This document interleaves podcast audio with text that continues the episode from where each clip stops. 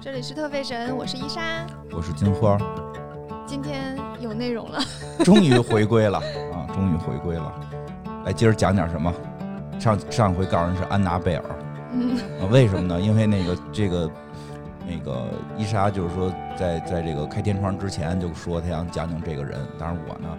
那个记不住全名儿，然后后来临来今天录的时候，伊莎就开始审问我：“你准备了吗？你知道今儿讲谁吗？” 我跟她说讲安娜贝尔，而我就是唯一害怕的东西就是娃娃，嗯嗯，其实真正的安娜贝尔不是片儿里那种特别恐怖的娃娃，是一个布娃娃。回头我发你看看。布娃娃我也挺害怕的。那好吧嗯，所以今儿讲的这个是是谁？安娜·温图尔哦，安娜温图尔是不是发不好音就像安娜贝尔？怎么会呢？这是谁？呃，安娜·温图尔，其实大家也许对这个名字印象不是很深刻，非常陌生。，对，但是她的形象，大家也许都会多多少少的见过 如果你看过《小马宝莉对，或者是你看过任何一个时装周的秀，》，哦，对，你都有可能对她有印象。就是一直坐在前排，翘着二郎腿，一脸不忿儿，戴着墨镜戴，着墨镜看秀的，啊、嗯，一个女性，对，留一个波波头，嗯，就波波是头，嗯齐刘海儿，然后那种妹妹妹头，妹妹头，对对对，波波头。现在还有人用这个词吗？就是我在想中中中国内地叫什么？就叫波波头吧，因为今就儿叫波波头啊对，因为吗今儿咱俩聊的时候，不还跟你说他是波波头呢吗？嗯，对吧？我因没为说错吧？因为台湾是叫妹妹头，嗯，就叫是大陆这边应该是叫波波头就是吧？短头发的那种对齐齐的。对对，有点像你前一段儿。我没有刘海儿，哦，对你前头是没有刘海儿，对，他是齐刘但海儿，是前头又有刘海儿。对，而且他嗯把脸遮住的特别多，我是斜着的，对对对，它是两边儿的，它是中分。对对对，哎，它这个后脑勺掏空了吗？应该没有吧？啊，就后脑勺不是搓成坡儿这种，研究研究发型。嗯 他这个造型持续的时间非常长，嗯，对大。概从他十几岁开始，他就留这个发型，哦，一直到现在。然后期间就是，所以他那个形象会变得非常深入人心，对因为他对对经常以这形象出现，对跟各种那个时时装周的前排坐着的对对就是对他，有时候披个风衣什么的。然后有很多那个呃影视剧或者是、嗯，或者是动画片儿，嗯，或者对是漫画儿，对想用到一个就是时尚的那那个形象，就是除了老佛爷就是他了，对，女性的形象不不是设计师比较啊，多， 是一个个比较嗯讲究的形象。是的，哎，对，以至于这个形象就辐射到了后来很多从事时尚评论行业的人，就是甭管我说的怎么样，我得先来这么个头。你这话在暗喻谁，我都不敢问。 咱们直接过了这盘好不好？可以，可以， 可以。 所以其实那个安娜是对在时尚界是有一个非常重要的位置的。确实是嗯，因为，比如说像《小马宝莉》里边唯一两个时尚的这个造型的马，一个是老佛爷，一个就是他。对，嗯，他是一个时尚评论人，嗯，她是一个杂时尚杂志的总编嘛，对嗯，但就算是评论人嘛，不仅仅啊是、不仅仅是，嗯对对对，不仅仅评是。论太窄了，啊，咱们我们这叫评论，我们这都不叫评论，我们这叫讲述， 就是就是我们只能算聊聊。啊，对，对对对对评论的话，我觉得有点窄了。它其实哦对于时尚领域的影响力是远更大的超过评论这个逻辑的。哦，我突然想到这个，为什么你有这个看看法了？嗯，为什么我？因为我觉得评论人特别厉害，嗯，就评评论论是很厉是害可以是可以影响整个行业，所以所以我认为他就是评论人的原因是出于我看的一些好莱坞的作品里边儿一些这个影视作品，尤其这个不是就是一些那个叫什么来着？呃，舞台剧，嗯舞、台剧的评论人就是可以一手遮天。你记得有一个好莱坞那个获奥斯卡奖的一作品《鸟人》嘛，好像就是里边嗯就有一个影视，就是那个戏剧评论人，就有点是感觉我感觉他他就有点像这个时尚界的这种人，就是我说你好，全世界都会知道啊，这是好的。就就是能达到这种分量，但是我后来为什么想说，我们现在一听评论人，感觉就不太好呢？可就能跟音乐评论人有关吧。 你别又老影射人家， 我对都知道你要说什么，我从你的眼角里都看出来你接下来要说的话不。是不，我不是光不是说人音乐评论 人不好，我是说整个这个我。在我们文化圈里的评论确实跟国外的不一样，我们的评论人其实不太能去，不是说左右某一个领域，而是真的可以去推出很影响对力，影响力、嗯可以推出很多人。你比如那个那个从鸟人那篇里里边看，就是人家那戏剧评论人，就是真的被你的剧作感动了。我去给你写一篇报道之后，那那这种轰动效果是不一样的，对吧？嗯就是我可以说你好，你就可能会好起来。我会去扶持这些，所以这就导致了开始我们说这个就就就是有点小争议。嗯，对，所以你说它我们更官方的说法，它应该算什么？就是时尚杂志总编，我觉得是他对他定位很明确啊的。职这是他的职业对对对，啊。有一个就是我我在我在那个看他相关的采访和、嗯和别的人对他的评论等等，看到了一句话，就哦是说、有人说安娜是时尚的风向标，嗯这句话不对，嗯她就是风。哦，我听懂了。嗯，就跟说 DC 似的，说超人 超人是 DC 的亲儿子的话，那蝙蝠侠是 DC 的爹， 是这意思吧？是这对意思就是吧？它不啊是说就是这个接下来会流行什么的那个标志，而对是它决定了接下来会流行什么。对，听然后懂当时了看到这个说法，觉得非常嗯 amazing。嗯，是的，是的，就它是那个风，还是什么风向标啊？对风向标是是表，风向标就是说告诉大家爷是往哪边吹呢，对，是的，对吧就是这？个它意就是思风，哎，这个说法太棒了，太酷了，他就是出，就是他当时不是就是每一次的各种时装周，他嗯都是坐在第一排嘛。对啊，然后有一个传说，因为他一直戴着戴着太阳镜嗯，看那个看秀，所以他看都是黑白的，所以别人其实不知道，就是他戴的原因也是因为不想让别人看到他的表情。跟老佛爷一样，对，然后大家就开始分分析他的动作嗯，之后就有一一系列的那个分析结果。哦。如果说他在看了这个秀之后，轻轻的拍手，啊，这是行是不行？就证明，哎，这接下来这这套这个服装这一系列有可能会大火。嗯，这是轻轻拍手。如果他看完了之后，直接去后台找了那个设计师聊，这个设计师那前途无量了，就是马上就要成名了。哦，但是如果他只是点了点头，嗯，那就代表你这个秀白来了。这是一个一系列分析他的那个说法了。嗯，有道因理为，嗯他的他对于时尚界的影响力非常大，嗯，就包括像像 Prada，因为他的意见改过面料。嗯，老佛爷这个这种完全不会听别人意见的人，嗯，都因为他改过设计，嚯，对，就因为他觉得这个设计不好看，然后他就嗯跟老佛爷说，然后老佛爷会改，哎呦多么神奇的一件事情，可以可以，嗯。然后，那我们来介绍一下他吧。嗯，对对，介绍介绍吧，那个安娜温图尔是一九四九年出生的，哦然后她跟我是一个星座，天蝎座。嗯明白？他出生在伦敦，英国人，对他是一个英国人，而且呢，他是属于英国非常有地位的家族。有家族呢，还对他，嗯，咋的了？ 没有，我就敢打你， 我不是捧着你说嘛，你你当以为不是我你以当为这种不算家族呢，算家族吧？你当于谦儿是不知道郭德纲老师那不是词儿嘛？不是，我是有点质疑我自己嗯，嗯嗯因为我并没有往上翻几辈儿，我在哦想是不是几辈儿才能叫家族，啊，就是就是他父母那辈儿行，就可能以叫家族了就吧？可以可以了啊，，对。然后呢，他出生在英国的一个就是像地高位高权重的家族，哦，嗯他爸爸是一个非常知名的什么？呃杂志的总编，这个杂志叫《标准晚报》。哦，嗯，他爸爸叫查尔斯·温图尔，这然后个在当地是就是位高权重的那那种。我明白明白，他能当这个一个报纸的这个总编，嗯，这这还挺厉害。有一些舆论什么的，就是他们家啊来对。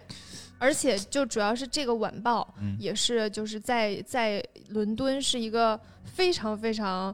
影有影响力的报纸。哦，嗯上面不是登那乱七八糟的，对对对，嗯，所以这他也算是这个家族的这个遗传到位是，反正是受一些影响。然后他妈妈是一个美国人，哦，嗯，所以他整个的教育模式是比较开放的，明白嗯明白，就是因为他爸爸也是那种就是受过。高哦等教育那种，他们他爸爸妈妈都是在剑桥大学哦，呃然后在剑桥大学认识，然后在一起结婚，所以他们俩都是就是嗯高学历，听着有点奔着这哈利王子现在这状态去了，对，找了一美国媳妇儿，然后就放荡不羁起来了。那倒没有。嗯但是安娜呢，就是她家庭非常富裕，嗯然后从小也是在那种贵族学校上学的，嗯，但是她就不是没有走她爸爸妈妈那个，就是走那种没厉去害的学没校去的剑那桥个，对，哦 就是国国外这种家族意识还挺强的。对啊就一般情况下，就是剑桥大学的父母对孩子就得去剑桥，是布朗的父母就得去布朗是。是是是这么对回事，儿嗯他们会有这种就是家族传承。我是怎么知道这件事儿的呢？？啊？怎么知道的呢 看 Gossip Girl 看到的，是就在是是，上大学的时候嗯才发现，他们对于，哎，不过中国好像也有，就是清华的父母啊，会倾向于让自己的孩对子对对努那力那上清华，对，也得清华北大嘛。 对，但是嗯他呢非常不喜欢嗯在学校，他那个时候非常特立独行，叛逆，非常叛逆。他成长的，因为他是四九年嘛，哦他成长就是十几岁的时候，正好是当时的六零年代。嗯然后六零年代那个时候就是 Beatles 的那个年甲代壳虫乐队，对甲壳虫乐队，然后那就流行的就是当时的那个那种呃摇滚文化，哦对他所以受这方面的影响非常大，嗯呃，所以他那个时候就在学校。呃一个学校就是会有比比较受排挤，因为他太特立独行了，太明叛白逆了了，周围的同学们都是聊的什么丘吉尔什么的这种，对吧？ 可对能是。他这儿天天跟因你为聊的是贵族学 Beatles 校的这嘛种，对嗯，然后他后来就又转到另一所贵族学校，但那个贵族学校也是遇到一样的问题。然后当时不是很流行迷你裙嘛，他就啊把自己的校服改短了。然后那个时候就周围的女孩子都都不大喜欢他。那我觉得这个是他后来的性格形成的有一部分的原因是嗯这样，就是他周围的那些女孩子，就是特别特特别是他第二个学校是伦嗯敦一个女子中学，嗯就周围的女孩子对他都不是不是好不怀友抱好，善意嗯的不，友好，对，觉得你是这个我们这个阶层出来的叛叛徒，嗯对，反正就是不是非常友好，敢哦所以露说大腿，他对于女女女孩子不会像我们这种看到小姑娘就啊姐妹那种，嗯啊明白。明白可能他周围的人都逼着他上女德班儿去，就很生气。嗯，他那个时候就经常去那个甲壳虫乐队和滚石经常去的哦酒吧或什么的。哦，嗯，对他就是喜欢喜欢这类的文化。嗯，然后他写的第一篇文章就是关于伦敦的摇滚摇哎滚酒吧的一个题材。我得怎么了说两句，来，因为前两天谁来的，在咱们群里边发来的吧？哎，不是在，是不是在咱们群？我忘是应该是在咱们群里发来的，说他们说那个摇滚乐最美好的时候就是那个呃摇滚乐的女朋友都特别漂亮，有这么一个说法嘛？嗯，然后我想起来就是说是嘛，就是比如说我我小的时候喜欢的摇滚明星，国内的，比如高旗老师，嗯，他的爱模人。特儿吧，爱人陈娟红吧，应该是陈娟红老师，嗯模特儿。现在现在他们还还还都好着呢，也没没什么事儿。然后这个就是就是就是当时我去看过，我记得九七年吧，应该是九七年看过一个第一次看线下摇滚乐，不是拍儿，不是拍儿，是张友代老师组织的，就是去的都是什么唐朝啊、张楚啊，就这这种级别的。哇，那些他真的真身边都是模特儿。 就是说，其实因为你看，咱们之前聊过薇薇安，其实也是摇滚乐跟服装好像有某种这种嗯点是能契合在一起的。嗯，从你这个现在讲这个时尚之风，哎，你看我起这名儿不错吧？ 时 可以尚之风，时尚之风来看，其实他在年轻的时候也是受到这种摇滚乐的影响，嗯对对，真是那个时代真美好。我觉得音乐就是和时尚，嗯就这这艺术都比较对，相其实通。它是有某种契合点，你能感觉对到的。是的嗯虽然好像现在我们有的时候感觉不到，嗯但是至少真的再往前追个二十年，都是能感觉到的。嗯，嗯，是的。但是他那个时候就属于比较叛嗯逆，然后，呃，正常来讲，就是他爸爸是剑桥大学毕业的，还嗯是知名杂志的总编，就可能嗯会要求他也要。就是本本分分上学，好好然后学习考入一个知名的大学，没然后没对错儿，但是他爸爸没有，他爸爸非常尊重他自己的想法，他爸爸非常信任他，嗯就觉得你的兴趣是在时尚上，你就然后你也有自己的嗯才能，他就相信你有你有这个才能，嗯所以就比较放任他去做他想做的事儿明。白，所以安娜在十五岁的时候就辍学了，她在一个贵族学校，嗯，然后嗯，就不说说说不念就我不念了。真的啊，听到这儿，我得提醒大家，因为从我们在开了上帝视角的角度来看，确实安娜后来非常成功了。但这是是一个嗯很结果导向的事情嘛。对我们，我们不能够说我要向安娜学习，现在您就把工把这个学习你嗯给这样想，十五岁辍学就觉得以为了自己的梦想而辍学嗯的人多了去了，最后成了的有几个？我举几个例子，啊，比如说，比如说这个郭麒麟老师，比如说这个、这个郑渊洁老师的儿子，对吧？嗯，对吧？问还有这个安娜，对对吧？都是少数。呃不是少数，都是爸爸就可以。嗯，我觉得是是少数，他确实，就是他本身也是有才华的。他本身有才华，对确实还得有底子撑。对有些东西没底子撑，它需要一段时间的积累。这段积累你吃什么去？所以对，咱普通人家里的孩子千万不要学，说我现在有梦想，我就决定我这个中学我就不上了，对吧？就是还是得得上，还是受教育好啊。我觉得分分分情况吧，就是大部分的情况你还是得好好学习。对对对，好好学习。习还是很重要的，对对就对是你你需要开眼界，就像安娜这种，嗯哎她从小的眼界就已经开得够大我跟你了。讲，还有一种说法，我觉得这也特别棒。张张雪峰老师说的，你说张雪峰老师吧？知道，张雪峰老师，我觉得这说得特棒，因为他好像上有些节目，有节目就说说，你看比尔盖茨，你看扎克伯格，不是全是辍学吗？嗯，说证明上大学没用。嗯就是人张雪峰老师怎么说的吗？说你看看人哪个大学辍的学，人是能先上那个大学，那个大学发现教不了他了，他才辍学呢。您都没上那大学，您您就一个就是大专，您就辍学，您就觉得能成功？不可能。就刚才你说这是。安娜这个是是是，她是辍学了，她是从那种贵族学校辍的学，眼嗯界什么都开完了。对，嗯其实我们正常的孩子还是要上了大学，然后可能到工作才能打开自己的哎见真是识，说的有点心酸，但是这是实话。真的是这样。我嗯觉得我好像上大学的时候是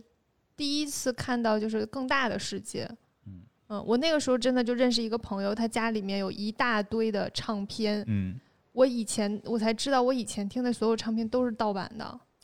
是，你说对你说，如果你要是在高中时候，你说为了梦想你就辍学，你肯定没有，对，然后等对到等到真的工作了之后，我才出国。嗯，哦嗯，出出出国去旅游，对我才、我才出过国，然后我才知道啊，原来别的别的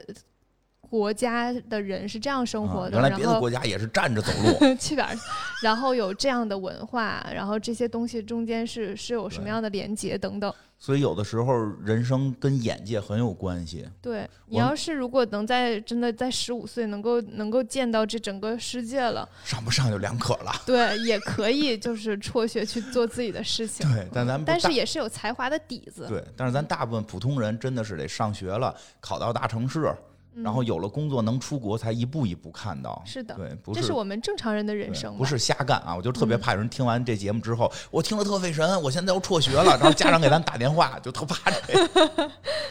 我之前有就是有一个听众还在微博上嗯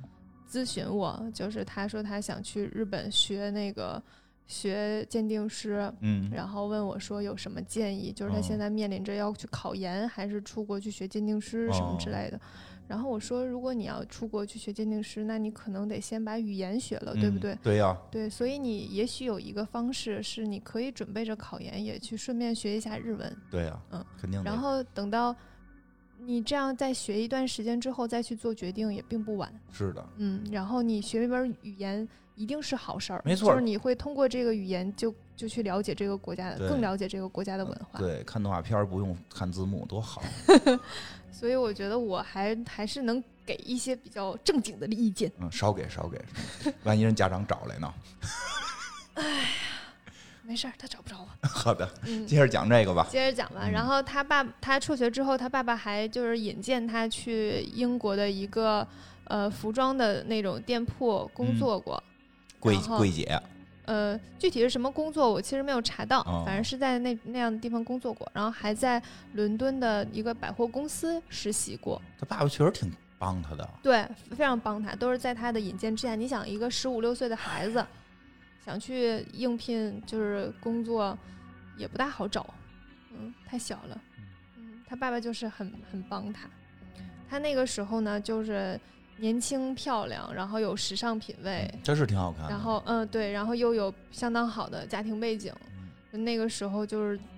反正就是混的会比我们容易一些。 嗯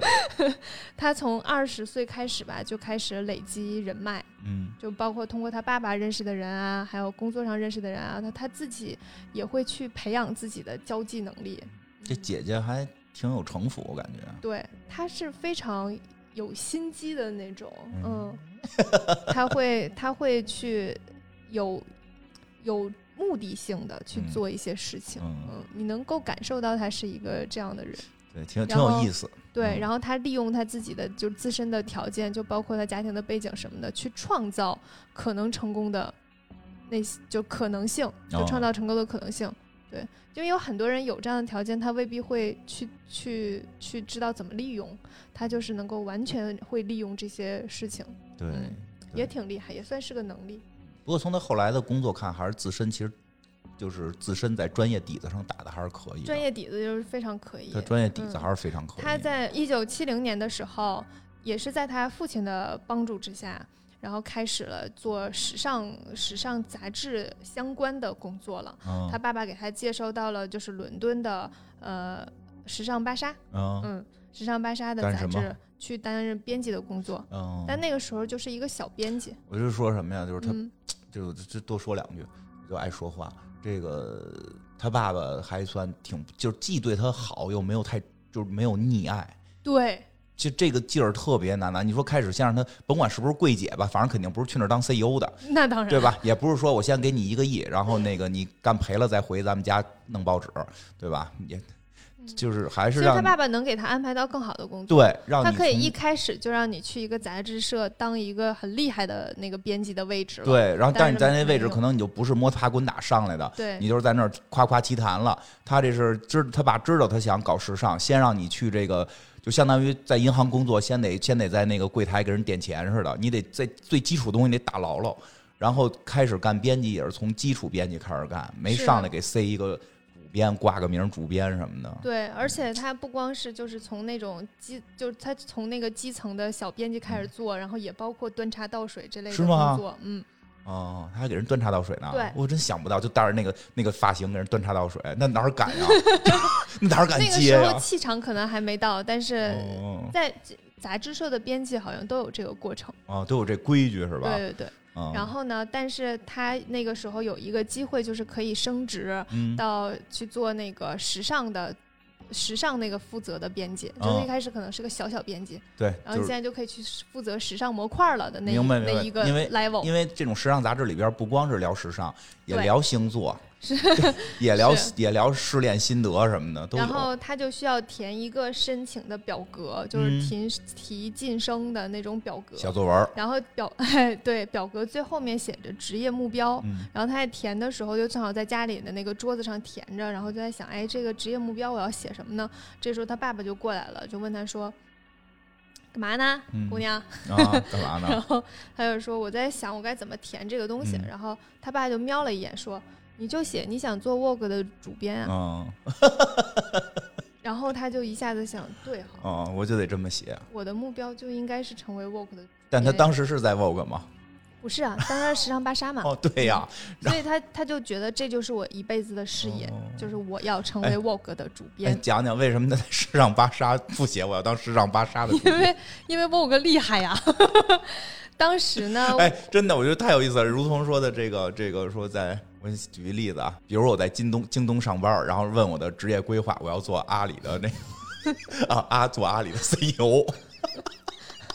可你你你知道，当时是大家时尚杂志都认 Vogue 是第一，哦，明白你得有了这个前明白提了。啊就像你哎这么讲，你在地方台嗯写我要去当中央电视台的什么主持人，嗯啊哦类似这种，哦，明有点明白了。对得但是这就是种大家都认他。对大家都认，因为当时的 Vogue 真的非常厉害，嗯它它呃历史非常久，它是一八九二年的时候，嚯，在在美国就是以周报的形式就起家了，他是所个以最早是个报纸，对，是的，它最早是个报纸，嗯，然后后来呢就变成了杂志，在一九零五年的时候变成了杂志，然后制作周期从一周变成两周，然后到嗯一九七三年的时候变成了月刊。嗯然后它的历史非常久远，以至于它就有非常非常深的沉淀。嗯嗯，所以那个时候其实大家都会认它是时尚非常厉害的杂志。明白。嗯，但是其实到后来，呃，Vogue 有一个有一个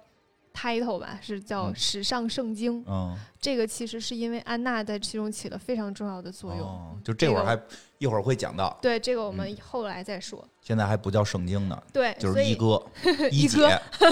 然后他就在那最后一行上面就写了嗯我要成为 Vogue 的主编，嗯，嗯，就是这样。当时他的部门经理觉得这人疯了，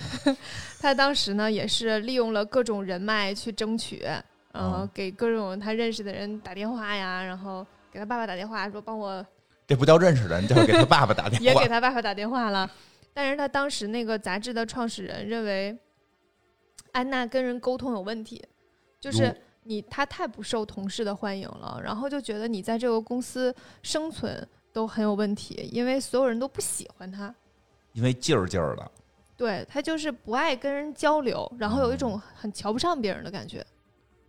是啊，他爸给他安排进来的，反正她就是非常瞧不能起能别理人那解种，，能理嗯解。当时就选了那个另一个自由撰稿人去做了那个时尚的编辑。没选他，对，然后安娜呢就跟这个人吧处不来，就是她不喜欢这个自由撰稿人，她觉得他特别土。哦，他俩得合作，嗯对，哦，一气之下她就走了，她就离开了伦敦，来到了纽约。哇，嗯，她在纽约就加入了那个纽约的时尚芭莎，然后当了时尚编辑。哦，她在还是在同一公司内，对，但是当时的呃美国和英国流行的东西是不一样的。嗯，伦敦那个时候就是咱们刚才不是聊了吗？嗯就是还是受了摇滚乐的一些影响。啊，然后他们的贵族的话，就是还是非走非常华丽的嗯路线，而美国当时呢特别流行非常简单的服装，嗯，就是那种偏运动嗯，的明白服，装，polo 衫，但当年特别火，哦，嗯，就是那个时间。然后他当时在那待了没多久，就觉得不行，我跟这里气场不合。太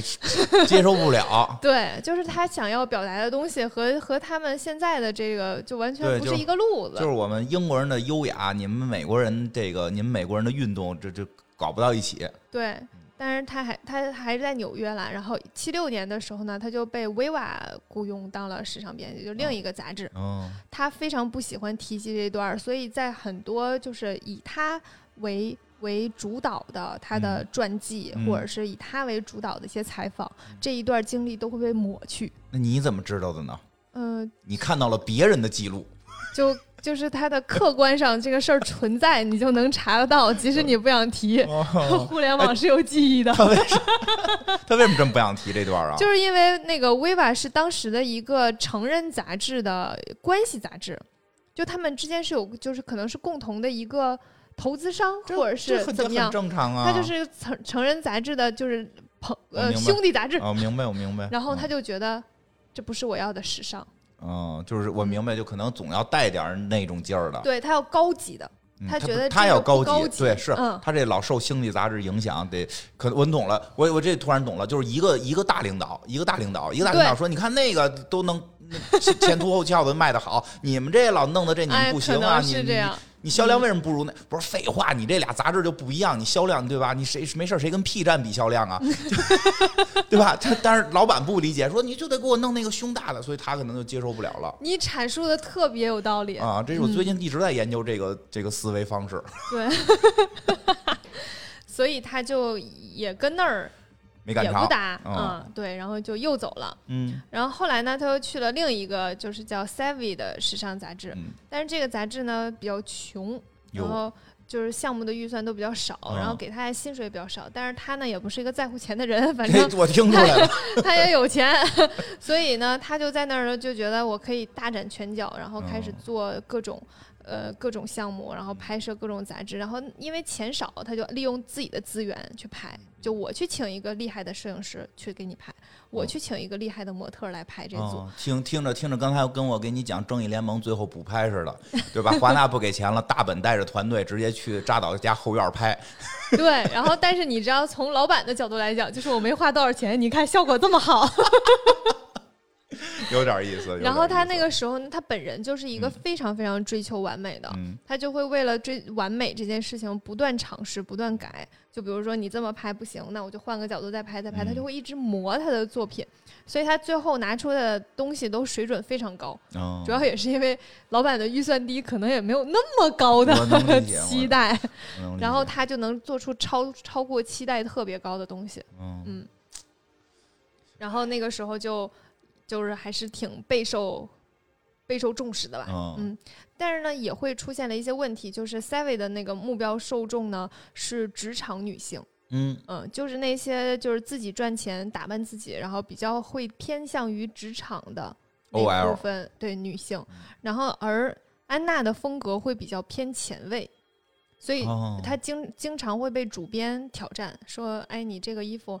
不大适合上班穿。”对，嗯就是我懂，就是你不上班的时候，你穿一个跨栏背心儿，露着一花臂，总会有人觉得好像有点问你是题。你你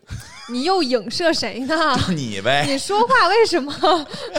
别人我不敢说影射谁生，气我这话说就是你，就是确实有时候在然后安娜就说：“凭什么上班不能穿前卫的衣服嗯是， 你就是这么怼他们的是吧？？”然后她就又从这个杂志社杂杂志社走了。所以她前前后后吧，就是不停的在换。然后接下来她又换了，她一九八一年的时候又去了《纽约杂志》，嗯，那这年个我时出候生了，这个时候她就已经成为了杂志的高级编辑，嗯然后负责时尚和生活方式的那个那个版面儿。嗯她当时呢就已经就是呃职位挺高的了，然后下是面有很多助理啊、助手啊和一些小编辑，嗯嗯，所以她基本上呢只要提出来一个重点，就是这一期我们要做这样的方向，嗯嗯，然后大家去执行，然后其他的助手帮忙写稿件啊，然后小编辑去找各种东西啊拍，她只要去主导那个意见就好了。嗯，但是那个时候她的下属就非常非常不喜欢她，因为她从来不听别人的意见，嗯她这一点跟那个老佛爷很像。啊，我说这样就是这样，你你们都不允许质疑我，我就喜欢这样的领导啊，对，不不许提意见，就你没有资格提任何意见。哎，我太喜欢这样领导了，他不会，但是他不会在开会的时候非问我意见吧？ 我怕的是他非问我意见，然后否定我说他的意见对，我就喜欢这种上来就说我比你们都牛逼，然后就按照我的干，你们不要提意见，我特喜欢这样的领导，我就是想踏踏实实不走脑子给你干活。像你这样不思进取的人还是少。不是我们执行层做得好不行吗？那这这别个就个是都你知道都他谈们，就是你想啊，他下面有他下面的小编辑，有可能是年轻时候的他呀，哦，是都带着劲儿呢，都是怀抱梦想，有一天希望能成为 Vogue 主编的人啊，是有道理。对吧我我确实确实我也是干到他就四十岁了，我他才就想有这样不的会领导像。你这样，像你这样的心态也不也不会去。对不对？就会对去。 对，我是到四十岁才这样的。我年二十多岁的时候对也觉得我要大展拳脚，所所以他的下属都不大喜欢他，就嗯觉得他特别、埋没我了。瞧不起别人，嗯，就是认为自己是对的，看不嗯起别人。其实就是我，我刚开始也说，就是安娜是，她对于社交是觉得它是一个工具，可能、嗯就是我偏向于哪个事情对我接下来的发展有利，哎我就会去做。对，没，对我之前你就跟你聊过这话题嘛。我就是一个不需要朋友的人，嗯你是一个极度需要朋友的人。然后咱俩为这个事儿还还还还还争论过，对吧？你又不是安 娜，但是我也不觉得这件事儿，我我还是觉得安娜就不喜欢交朋友这件事情是有问题的。其实我们这种人不是不喜，不是不喜，就是说没有极度需要，就是真的遇见了也是朋友，但是朋友的时候就是淡如水的朋友，越是觉得淡如水的朋友越真。那我的朋友也很真，你的朋友也真，但是你不需要淡如水的朋友，就是这一年不跟你联系的这种。倒倒是也有，但是就是不会嗯只成为那么近的对对朋友。对对嗯，他反正就是对交朋友没什么兴趣，明白。他觉得工作很重要，嗯呃，博取同事好感没必要。嗯，嗯，有实力呗。对对，所以就是当时。有一个说法嗯是这样的，就是它某种程度上也是也是一种精英主义，就是他有点儿不屑于哦这跟抠别帽子人了打交道。扣帽子了，我觉得就是性格。就我觉得这种性格也是跟他就是整体的环境是有关系的。可能有点儿吧，但我觉得没必要扣帽子。我相信有很多、嗯，那反个，正有这样一个说法吧。对我相信有很多就是说不不是精英的人也不爱跟人交朋 友，例如 你，例如我，对吧？对，然后就是呃，可以讲跟嗯大家讲一个这个当时的一个小故事哈，就是他当时在那个《纽约杂志》的时候，想要用一个牛皮质的服装当嗯封面儿，然后这个牛皮质的服装在当时大概五千多美元，就还挺贵的。是挺贵的，嗯，当时的那个物价，大家感受一下。嗯是然后就遭到了很多质疑。当时的主编就跟他说，就是《纽约杂志》的这个读者是不会花五千多美元来买一件衣服的，嗯你这杂志是给谁看的？你就得去用一些他们能买得起的东西。然后哎安娜就说，就是我对于读者能买什么嗯完全没兴趣，嗯，我只在乎什么是时尚。嗯嗯，特别好，这个想法我就是当时我还觉得，就是思考了一下，嗯就是曾经不是有一个说法，就是说，呃，杂志就是一群月薪嗯三，呃大概都三千还是交多少嗯交三万的人，对怎么怎生活是什么三十万吗？啊大概对是这个大逻概这辑，意思啊，嗯对，大概是这个意思。确实，杂志就是看你对它的定义是什么。如果你把它当成购买的指引，嗯，确实有点困难。 对你别，那你就是去商对场就行了，它有的时候确实有点困难，它其实有的时候是对于时尚的一个一个方向，就是对让你看一下现在是流行什么，但是为什么会流行这个东西，然后或它倡导的是某些生活方式的东西。嗯那你要是真的把它它它出这件衣服，你就买这件衣服，也确实没那么多钱。对没这那么多个钱这个那杂志可能如果是卖给这些人的话，我那买他过，我的时候一一个多少都买 不起，对吧？他嗯买就是那得销量得多低呀、 确实是，而且就是包括就是说这事儿，就是你做好你自己。我觉得他说这特别对，你关乎关系的是时尚，嗯你，关系的应该是真的是怎么是时尚，而不是嗯我的我要去讨好我的用户，我去讨好我的粉丝，我去做点数据调研，看他们喜欢要什么样的，这么嗯做出来的东西肯定他们可能会喜欢，但他们可能不买单。就是其实你得高于，对，你得高于你的受众的预期。没错儿，对你的你的用户用户调研这件事情，它只能做参考。它的参考呢，其实也并不是说你你不能因为这个参考而去做今后的指引，对你不只能是这样知道这件事儿就可以对了。你需要做用户调研，是你要知道你的用户是谁，但嗯不是按照你的用户画像、按照你的对用户模板去，或者你按照你的用户的想象去创造一个东西。那那个东西，那个用户他自己就能成为艺术家了。对，你是艺术家，就是你要高于他，对吧？就是说苹果那个时候就有一个说法是，嗯当时大家都会说要用键盘的，而嗯乔布斯当时就非常执着于要用全全面屏的嘛。嗯那他那个时候一个一个一个按键应该也不叫全面屏吧，反正就是没有按键吧，对对对，就没有就是很多数字按键的这个是这个逻辑。是所以他到时后来你会发现他，他其实是高于大家的预期的。是的。然后从现在的整个方式发展，你就会发现它是对的。对，如果当时按照数据统计来做手机的话，会做出屏幕越来越大，声音越来越立体声，然后按键越来越大，然后那个那个待机时间越来越长。嗯，对，是我的们，现在做越出来的越结实。对，越来越结实。结果我们现在现在我们最爱使的是那个最不结实的，而且待机时间非常非常短，嗯然后里边有些奇奇怪怪、莫名其妙、他妈的跟打电话没什么关系的软件。然后现以前还有一个 home 键，现在一个键都没有嗯对了。嗯对对，这确实是这么回事儿。就是你要知道你的用户是谁，知道他们想要什么，但你不一定要完全按照你用户给你反馈想干的事儿去干。你嗯要那么干的话，你那用户就自己就干出来了。对，嗯所以的确实他这就高了。嗯，然后咱说回来哈，就是安娜不是一直有一个梦想，回去去沃格工作嘛啊？？他觉得机会来了。然后这个时候呢，她就是所有的作品都要标注自己的名字。嗯，她其实呢，就是希望 Vogue 能够有一天注意到她。看到他。对嗯所以呃，果然就是后来的那个 Vogue 的 CEO 嗯，和他们的编辑总监，然后都看到了她，其实就是掌握钱的那批人。嗯，就看到了这个人，然后又觉得不错，把他挖到 Vogue 来吧，就挖了他。这个时候呢，他就他就就是使了一些小手段，又他又就有是手段，散播了一些就是信息给现在的老板说啊，Vogue 要挖我，然后又散播了信息给 Vogue 说，你看那个纽约要大价钱留我，嗯然后之后呢，就他就开条件的资本了，嗯嗯，，然后 Vogue 他他这个时候开的条件除了薪水和待遇之外，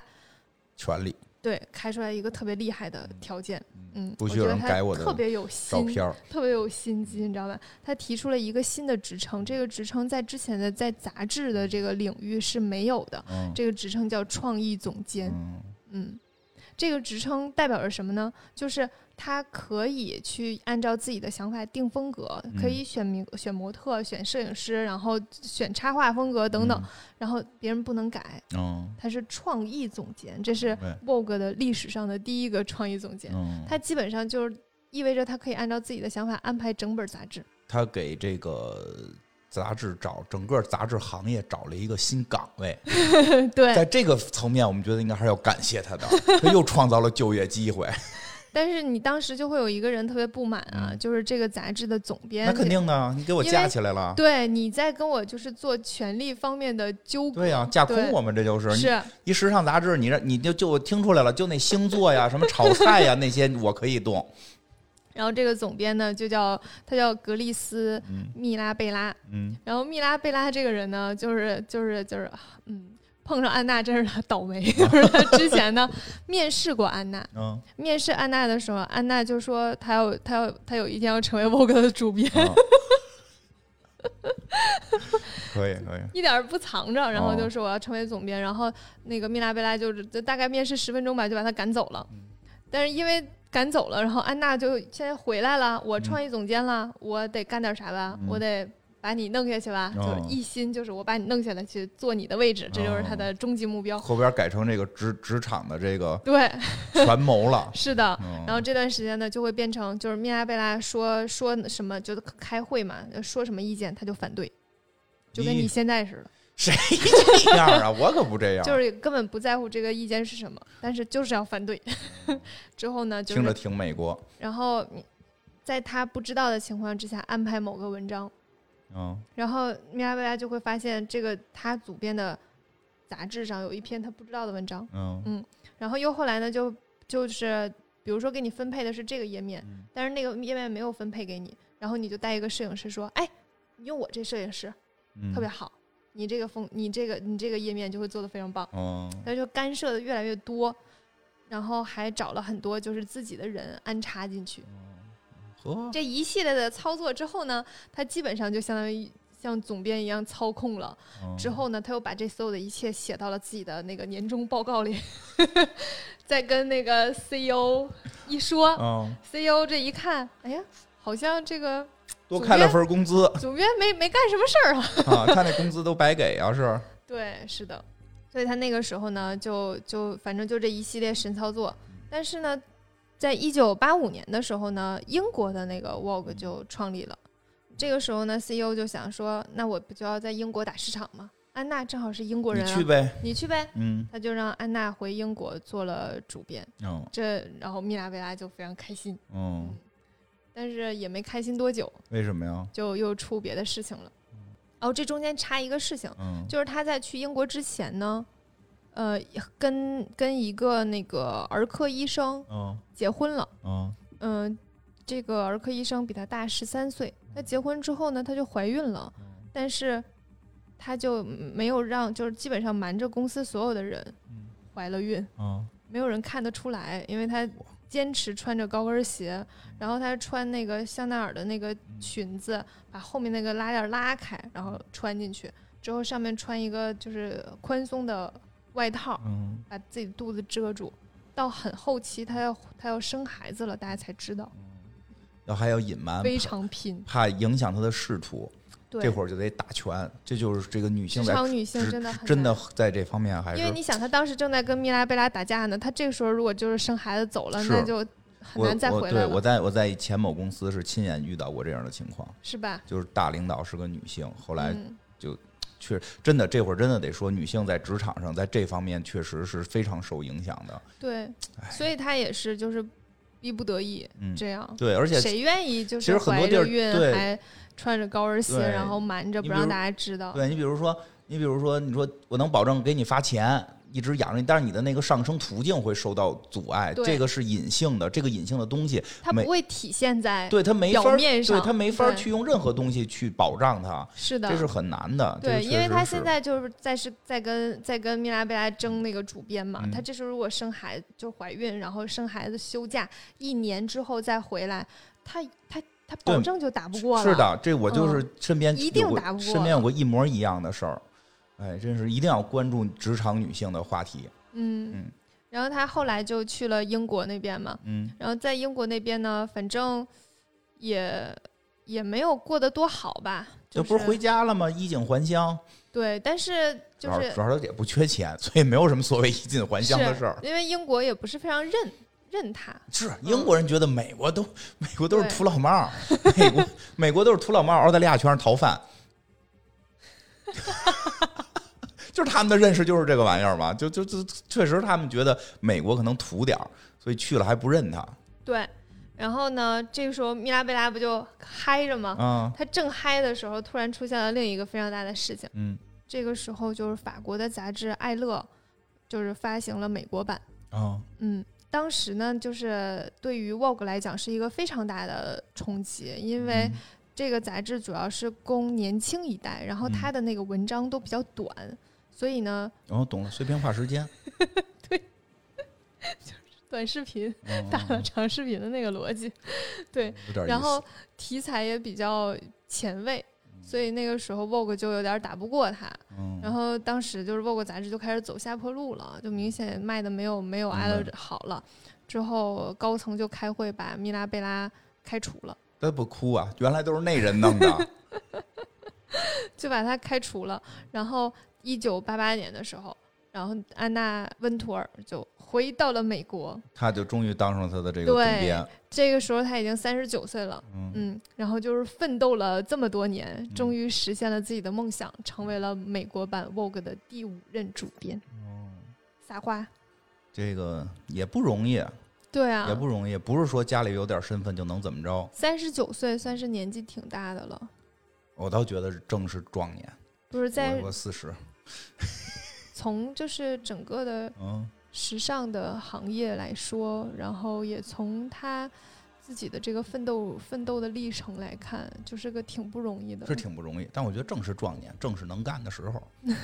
年富力强的中年人嘛，是好，咱不能说三十五岁就都给弄开除了，对吧？正是年富力强，要经验有经验，对吧？这个我我表达的年纪大，我不是说他老，而是我是觉得他挺不容易的。不容易是哦啊肯定嗯的，奋斗这么多年，他能成为疯，嗯肯定不是不是生下来就疯，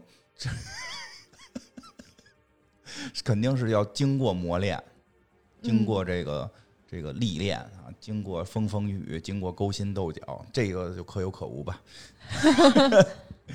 终于完成了人生的梦想，从还是小朋友，不是小朋友，就是还是那嗯个差不多小朋友吧，小，呃真是算小时候，我觉得对，小时啊候的二这十左个右岁，小时候这个梦想，就这么一步一步的这个成功了。嗯到了三十九岁，这么多年，这个刚才你介绍的这一幕幕，这么多公司来回跳槽，然后办公室政治的勾心斗角，还没有忘却。因为很多时候，大家可能更愿意去聊的是勾心斗角，是聊的怎么跳槽，是怎么写的介绍信。其实说说了归堆，还有他这个核心的这个能力。他要是当初在这些小杂志的时候，没有说的这些照片儿，或者说这些杂志办得这么好，Vogue 也不会给他这么好的条件，给他挖过来，对吧？嗯说白了，内核还是这个能力，对对吧啊而且真的是有才华，有才华，很拼，嗯又有才华又拼，嗯，还坚持，对，非常执着。嗯对，就是他，你想他当时的一个梦想是是成为这个 Vogue 的主编，嗯就真的一步一步这样走过来了，一直都没有就是中途改变过。是。哎，我记得我最近看了一句话，这个不知道放这儿合不合适，看的是一个动画片里的话，好像说的是这个。知道就怎么说？大概意思就是说，呃，我能够去这个知道现实已经无法改变了，然后我去想法儿去接受它，和我知道我还能够再努把力去改变现实。人生就是在这两件事儿里边儿去找那个平衡点，嗯，对吧？有的时候真的不是说我就玩命，我努力，我这啊就就就就可以的。有的时候也得看有才华，有一些硬件条件等等的。你也不是是有了这些东西你就一定能成功，嗯有了这些东西你也要竭尽全力的去努力。这个这个姐姐就叫姐姐叫奶奶姐姐吧，姐姐吧，这个姐姐确实也挺拼的。嗯，其实我们讲了很多这样的人，嗯就是又有才华又努力的人，对，嗯，很多，所以我们要努力，别老说不努力，我们要我们就。就为什么非要努力，对吧？你总得在一件事儿上努力嘛。你可以不在那个你的本职工作上努力。我看他，哎，我朋友圈有那个玩那个杯子的，就就就就就就就叠那杯子叠特快，人家也努力啊。嗯对吧？就底下掐表，嘿，一秒就这这种，就特别快。人也努力啊，就是你哪怕我们打魔兽，打魔兽也得努力啊， 要不然打不快。你看，你看那个卓卓尼老师三四个礼拜没上线，我们一打他就死，一打他就死，他得努力啊， 哎呀，真的是呢，是吧？哎，就这意思吧，就这意思。嗯这个不可能什么事儿躺着来，对，无论有没有才华，嗯都得努力。嗯，对，有才华呢，努力就很有可能成功。嗯，嗯没有才华努力也能活得不错，对好歹打魔兽不掉沟里，嗯， 也能活得不错对，总比不努力活得好，对，是这样。是这样的。行吧，今儿就先到这儿吧。嗯，那、我们下一期会给大家说一下，就是安娜被大家认认识是因为她是那个穿 Prada 的女魔头的原型，对，这这里边还然有后好给多大，家讲讲就是这个这个故事的前因对后对果。对，这里边有好多很有意思的故事，是的，好吧？那么下周见，拜拜。再见。